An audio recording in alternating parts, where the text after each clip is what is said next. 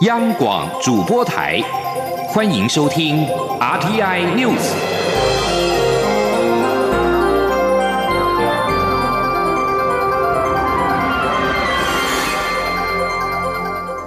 听众朋友您好，欢迎收听这节央广主播台提供给您的 RTI News，我是张顺祥。首先把新闻焦点关注到台湾跟所罗门群岛邦交，近来备受关注。香港南华早报报道，中国正对。另一个邦交国，也就是海地，释出无息贷款、优惠贷款等诱因。蔡英文总统十五号南下高雄参拜明圣宫时，面对媒体的询问，海地是否将是下一个外交的未爆弹呢？对此，总统强调，海地的情况还是正常的。蔡英文总统说：“呃，海地的情况啊，还是正常的，”发展，但是，呃，我们掌握的情况是海地还是正常。针对海地外交情势，外交部发言人欧江安日前已经郑重的澄清，我国跟海地邦谊稳固，关系友好，各项合作计划都顺利推动当中。海地高层并且多次重申乐愿深化跟台湾的邦交关系，并且将持续支持台湾各项的国际参与。接着把新闻焦点回到台湾的二零二零总统的选举。二零二零大选在即，政治人物参拜公庙已经成为假日尬场拉选票的重要行程。不仅高雄市长韩国瑜在十四号旋风式的在台中参拜了二十一间的公庙。台北市长柯文哲十五号也有拜庙的行程，而早已经是全台公庙走透透的蔡英文总统，十五号更再度南下高雄参拜。除了淡定回应在野阵营的批评之外，也强调参拜公庙是他接地气、推国政的重要一环。请听央广记者吴丽君的报道。蔡英文总统十五号在总统府秘书长陈菊以及行政院副院长陈其迈陪同下，再度南下高雄参拜了三间公庙。面对媒体询问，代表国民党参选二零二零总统大选的高雄市长韩国瑜，十四号在台中旋风式的参拜了二十一间公庙，还酸蔡总统拜庙拜到没人。总统则妙答：大家都看到现场这么多人，这题就。就不用答了。至于被庙对选情到底有多少加分效果，蔡总统表示，这要由跑行程的人自己去评估。但对他来说，这是总统很重要的工作，为的就是接地气、推国政。他说：“对我来讲，公庙的行程是很重要的，我的工作的一部分，因为公庙是我们人民聚集最多的地方。”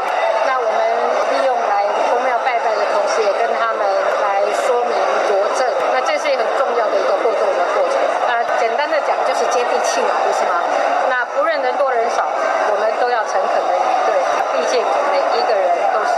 我们的国民，也都是总统要去照顾的对象。在总统要柯文哲专心市政后，柯文哲也反批总统应专心国政。对此，总统认为柯文哲讲这些话其实都没什么意义，这也不是柯文哲第一次讲这种话，他已反复回答过很多次，要媒体自己去找他以前的答复即可。另外，蔡总统十四号晚间出席台南皇家古厝音乐会，历届都会出席。的前行政院长赖清德今年意外缺席，也让民进党基层期待出现的蔡赖会宣告破局，更让二零二零总统大选蔡赖配成为悬念。对此，蔡总统受访时也再度给出标准答案：，指党内沟通顺畅且团结，会在最适当的时间提出最佳的组合。中央广播电台记者吴丽君采访报道。而在台北市长柯文哲方面，十五号走访台中的时候，除了批评高雄市长韩国瑜十四号在台中仅花了十二个多小时就狂扫二十一间公庙，拜到最后到底连去哪一家都不晓得之外，也回批蔡英文总统专心国政的时间绝对比他专心市政的时间少。对于红海集团的创办人郭台铭可能会参选二零二零总统大选，柯文哲则是表示一定会帮忙他。记者吴丽君的报道。台北市长柯文哲日前接受媒体专访时，批评蔡英文总统为了主权跟中国大小声，把两岸问题弄得太僵。如果蔡英文继续当总统，应该回答两岸到底要怎么解决的问题。对此，总统府发言人张敦涵十四号以柯文哲名列《天下》杂志发布的县市长施政满意度倒数第三来回应，建议柯文哲真。新市政才是正办。柯文哲十五号上午前往台中朝元宫参拜时，回批蔡总统要他专心市政的说法。他说：“我也希望他能够专心国政啊。”媒体进一步询问：“难道认为总统没有专心在国政上？”柯文哲则强调：“绝对必花在市政的时间少啊。”柯文哲拜完朝元宫之后，再转往昊天宫。由于行程只安排这两间宫庙。相较韩国瑜前一天在台中短短十二个多小时狂扫二十一间公庙参拜，平均每间庙停留二十分钟，其中也包括昊天宫。柯文哲则语带讥讽表示，恐怕拜到最后，连到底去哪一家都不晓得。他说：“哇，二十分钟啊，拜到最后，连到底去哪一家都不晓得。十二个多小时要排二十一个，如果是偶尔，不会这样排的。因为你这样下车拜完，都还没跟人家讲话就跑走了，人家觉得说，我要不要给你公牛我就走了。所以，与其这样，还不如少一点。”不过，对于退出国民党的红海创办人郭台铭日前送给柯文哲的月饼当中，是否有传递关于中秋起义的讯息？柯文哲则表示，月饼馅里没有东西，但是他一定会帮忙郭台铭。他说：“我接到那个月饼哦，上面就写一个什么为国为民莫忘初衷的，可是奇怪，里面的馅好像也没有东西，所以 我也没有接到什么讯息，所以说我们一定会帮忙他嘛，那就是顺其自然，但是也要尽力而为。”柯文哲也表示，台湾民众党不会在这次大选缺席，近期就会公布区域立委参选人名单。中央广播电台记者吴丽君采访报道。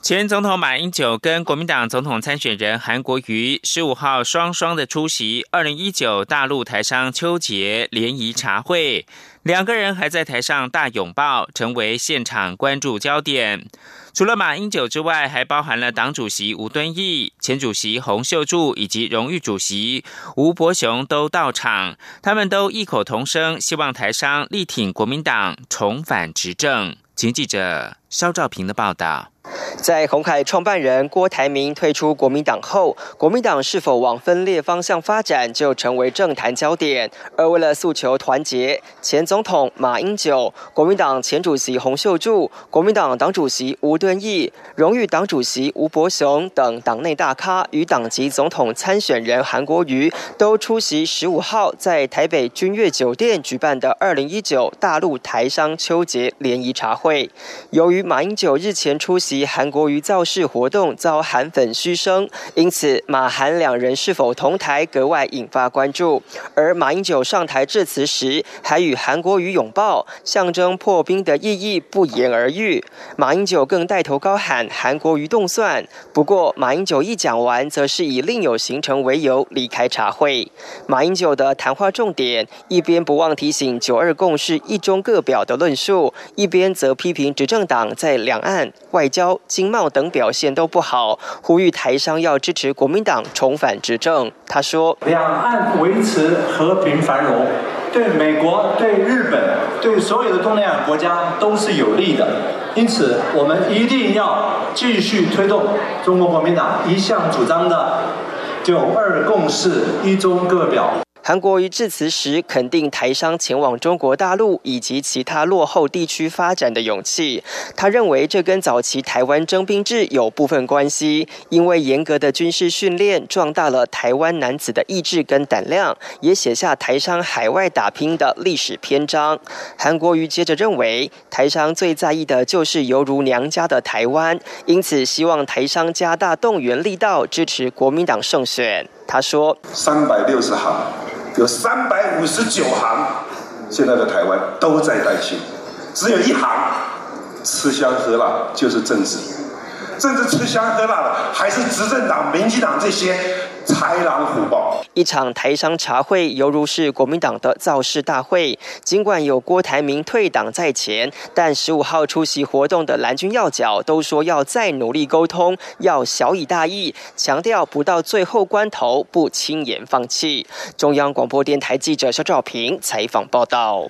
中国台商组织台企联对于中共代理人的修法表达疑虑。民进党团书记长李俊毅十五号说，修法有三个方向：是不用专法、不采登记制，也不会影响到一般的台商。而国民党团总召曾。明宗则说呢，会全力的反对修法。自由时报的报道，海基会十四号举办台商秋节联谊座谈，台企联的会长李正宏重申，修法对如何界定跟认定中共代理人是台商最大的疑虑。陆委会则是表示，相关的修法不会影响到正常的商务运作，也不会限制台商投资经营跟权益。加入台商协会的干部不会就此受到。影响。李俊义说：“修法必须要完整的思考。今天十六号会召开党团大会讨论，之后再看看怎么处理。假如党团成员认为可以讨论，就慢慢讨论，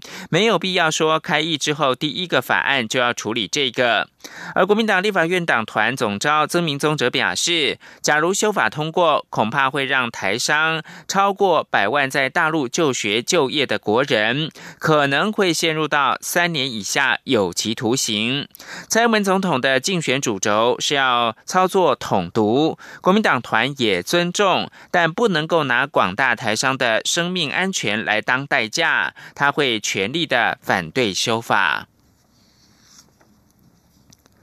文化部驻港机构光华新闻文化中心主任职缺，原定是由国家两厅院的前艺术总监李惠美在六月派驻，但是因为港府迟未发工作签证，使得李惠美决定要请辞，这也使得光华中心的主任出缺达到十个月之久。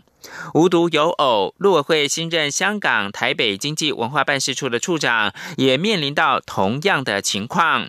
对此，陆委会的副主委邱垂正十五号呼吁港府，在考量双边民众的权益之下，应该让相关的派驻案立即生效。请听央广记者肖兆平的报道。文化部派驻香港的光华新闻文化中心主任，以及陆委会香港台北经济文化办事处处长。由于其工作签迟迟未获香港政府通过，以至于六月就拿到派令，要出任光华新闻文化中心主任的国家两厅院前艺术总监李惠美决定请辞，而陆委会也持续启动代理机制。文化部十五号证实，原后任的李惠美九月底因生涯规划离职，后续人事作业将持续进行。虽然没有主官到任，但十月四号到十一月。十九号的台湾月活动依旧展开。文化部表示，目前交由代理主任规划，强调办理情况一切正常。而陆委会副主委邱垂正十五号受访时也说，虽然新任驻港办事处处长因工作签证问题还无法履新，但陆委会已经启动代理机制，让相关服务不受影响。而邱垂正也向港府提出呼吁，希望港府尽快通过相关派驻案。他说：“啊，我们的人员的派驻啊，对于这个香港啊，跟台湾人民的这种福祉跟权益啊。”呃是，呃，有明显的注意。那我们也是希望啊，港府能够基于台港人民的福祉跟权益呢，尽速让这些。啊，派驻案能够立即生效。另一方面，由于李梦之案迟迟没有下文，传出有文化界人士就因此不愿赴港参加台湾月活动。邱垂正除了强调台湾月是一年一度的例行交流活动外，也尊重文化界人士的个别考量。他说：“当然，大家担心那个人身自由安全的问题，我们也很关注。不过。”呃，只要是正常交流，其实目前为止应该都不会有任何的影响。尽管两个单位主观的工作签还没通过，但政府都已经启动代理机制，相关活动与服务并没有受到影响。中央广播电台记者肖兆平采访报道。是阳光，翅膀打开了世界之窗；是阳光，翅膀环绕着地球飞翔。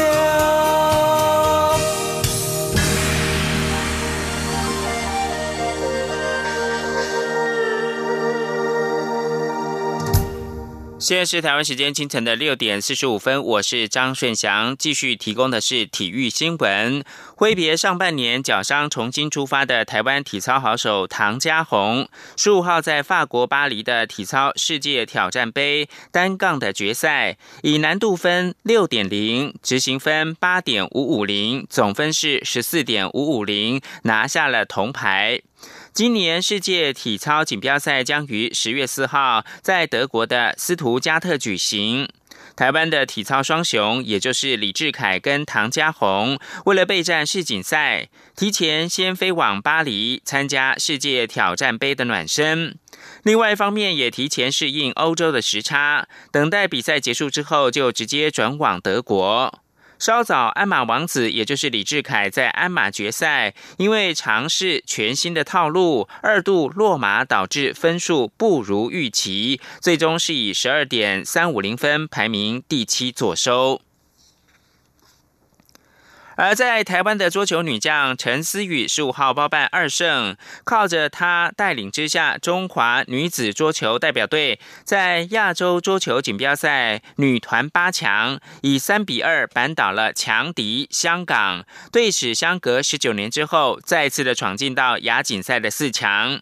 二零一九年亚洲桌球锦标赛在印尼日惹登场，中华女团以第六种子之姿直接的晋级。八强首轮遭遇到连两届铜牌得主香港，中华队以三比二险胜香港，也粉碎对手连续四届闯进到亚锦赛女团四强的美梦。继续把焦点关注到反送中。香港网友十五号发起的港岛行街行动，再次演变成为警民对峙。聚集在政府总部周边的示威者，傍晚遭到警方采取水炮车搭配催泪弹强力的驱离之后，转到湾仔铜锣湾一带，但是没有再爆发激烈的冲突。比起政府总部一带的正规对抗。另外两个乱斗冲突点是福建帮聚集的北角跟港铁炮台山站附近，晚间发生数起白衣人殴打黑衣人与白衣人持刀上街事件，防暴警察赴现场戒备，期间有救护职工跟记者受伤。香港医院管理局晚间发布统计表示。截至到十五号晚间九点，收到八人受伤送院报告，其中三个人比较严重。综合香港媒体报道，深夜仍有上百人防暴警察部署在港铁北角站周边。晚间九点多，曾经出现持长刀者现身恐吓在场市民跟记者，并且打翻两桶疑似是汽油的液体之后逃逸。警方随后逮捕一个人，并在附近的巷弄追查其他的嫌犯。晚间十点半左右，警方在明园西街先后带走七男二女，过程曾经用圆盾遮挡众人的面貌。北角晚间的冲突比较零星，更多的是个别意见或立场不同者的口角争执跟拥挤。而且多有街坊或者是朋友介入拉开，仅有少数不听劝告者，最后遭到警方带走调查。至于铜锣湾跟维多利亚公园一带，晚间十点之后已经没有对峙场面，警方改采地毯式的巡逻策略，超过一百名的防暴警察先在铜锣湾轩尼诗道周边巡逻，之后分成小队进入到巷弄之内，伺机逮捕可疑者。不过，从港媒的现场直播画面可以发现，港警会遭到不少市民称为是黑警，有其必然。以北角晚间十点四十分为例，一名灰衣中年人情绪激动的咆哮，现场的防暴警察仅是好言规劝，最后护送他上警车带走。而在先前同一个地点附近，一名白短袖短裤年轻人曾经遭到防暴警察怀疑是示威者，喝令蹲跪拿出背包所有的物品，身旁的远警举着警棍准备伺候。后查无违禁品之后，还要查验身份证。继续把新闻焦点关注到沙地阿拉伯两座石油设施十四号遭到无人机攻击之后，美国当局指控伊朗是幕后的主使，但白宫顾问康威十五号受访时表示，并没有排除美国总统川普跟伊朗总统鲁哈尼会面的可能性。康威表示。沙地炼油厂遭到攻击事件，对美伊两国领导人在本月联合国大会期间会面的可能性发展没有帮助。但是他仍然保留了川普会晤鲁哈尼的可能性。康威还表示，无论川普跟鲁哈尼是否会面，川普政府对于伊朗核子计划以及弹道飞弹计划所实施的制裁和最大压力仍然会持续的下去。沙国石油设施遭无人机攻击，导致石油的产量减少近半。伊朗支持的也门叛军，也就是青年运动，宣称是犯案。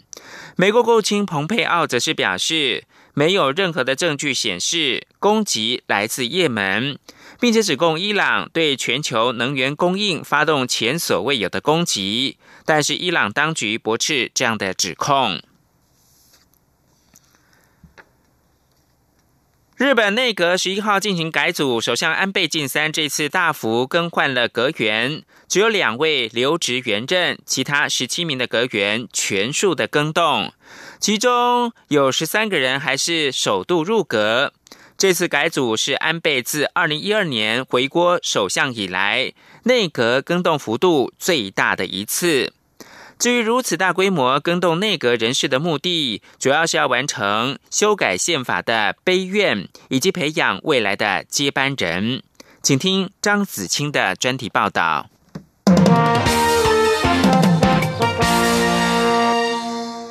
安倍晋三于二零一二年回任日本首相后，至今已在位将近七年。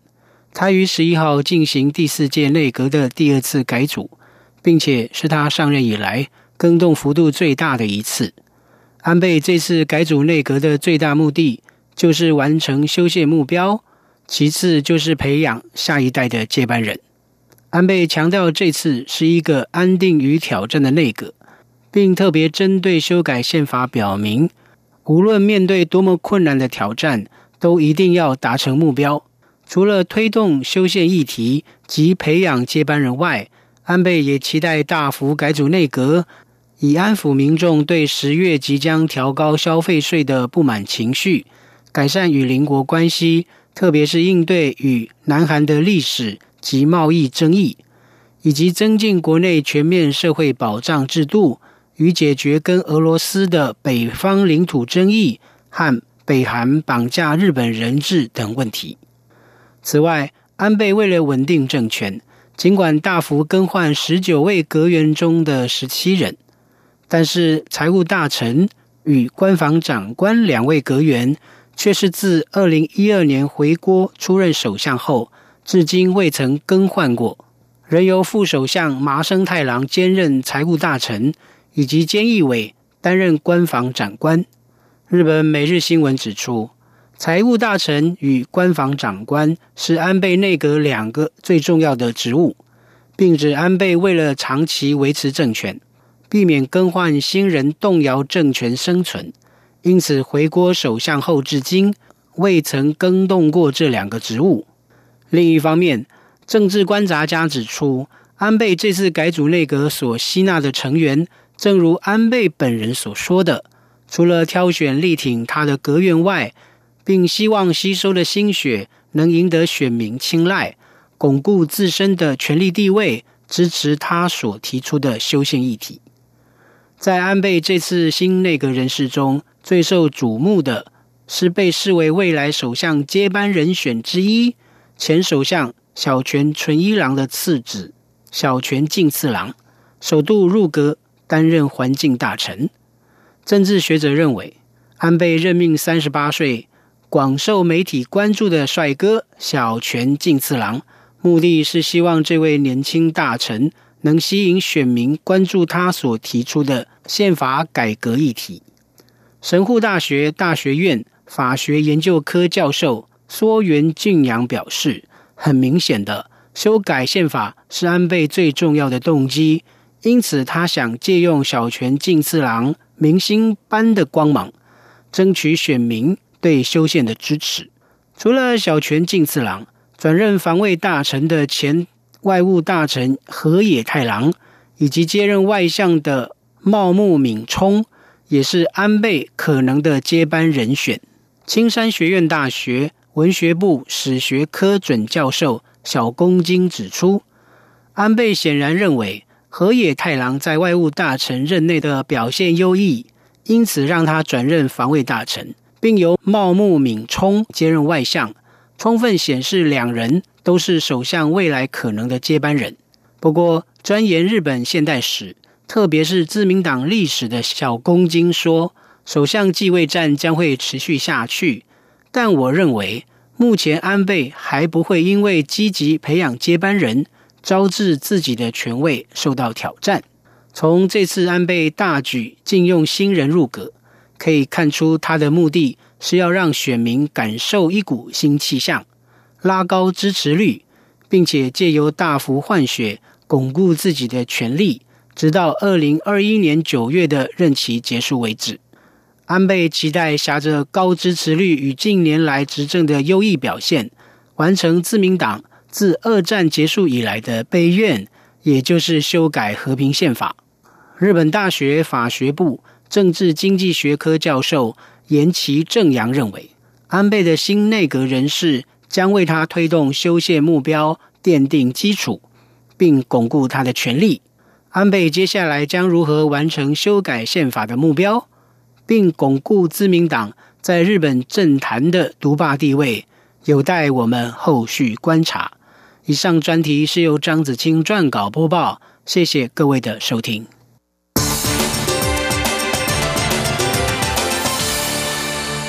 继续关注的是，印度警方跟媒体报道表示，一艘观光船十五号在哥达瓦里河翻覆，造成至少十二个人丧命，数十个人失踪。目前救难人员正积极的搜索可能的生还者。观光船“皇家瓦西斯塔号”载有六十三人，其中大多是游客。事发当时，船只正要驶向印度东南部的安德拉省附近一处的野餐地点。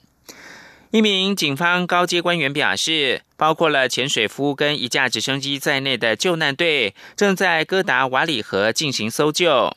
印度警方告诉印度新闻信托社，目前寻获十二具遗体，并有十七个人已经获救。印度经常发生船难，原因多是船只超载，而且安检措施不佳，特别是发生在河水暴涨的雨季期间。西班牙球星卢比欧十五号表现神勇，在世界杯男篮决赛攻下了二十分，率队以九十五比七十五击败了阿根廷，夺得了冠军，获选最有价值 MVP 球员，并且入选世界杯最佳的五人阵容。NBA 凤凰城太阳控球后卫卢比欧在这届世界杯打出生涯最好的表现。驻西班牙继二零零六年在世界杯前身，也就是世锦赛夺冠之后，再度称王，因而成为继保罗贾索之后第二位在世界大赛获得 MVP 荣衔的西班牙球员。卢比欧平均每场比赛贡献十六点四分，并且有六次助攻跟四点六个篮板。以上新闻由张顺祥编辑播报。